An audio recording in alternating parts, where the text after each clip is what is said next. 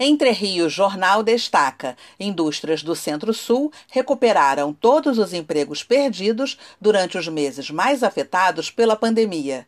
Segundo a plataforma Retratos Regionais da Firjan, as indústrias da região perderam 584 vagas entre março e junho.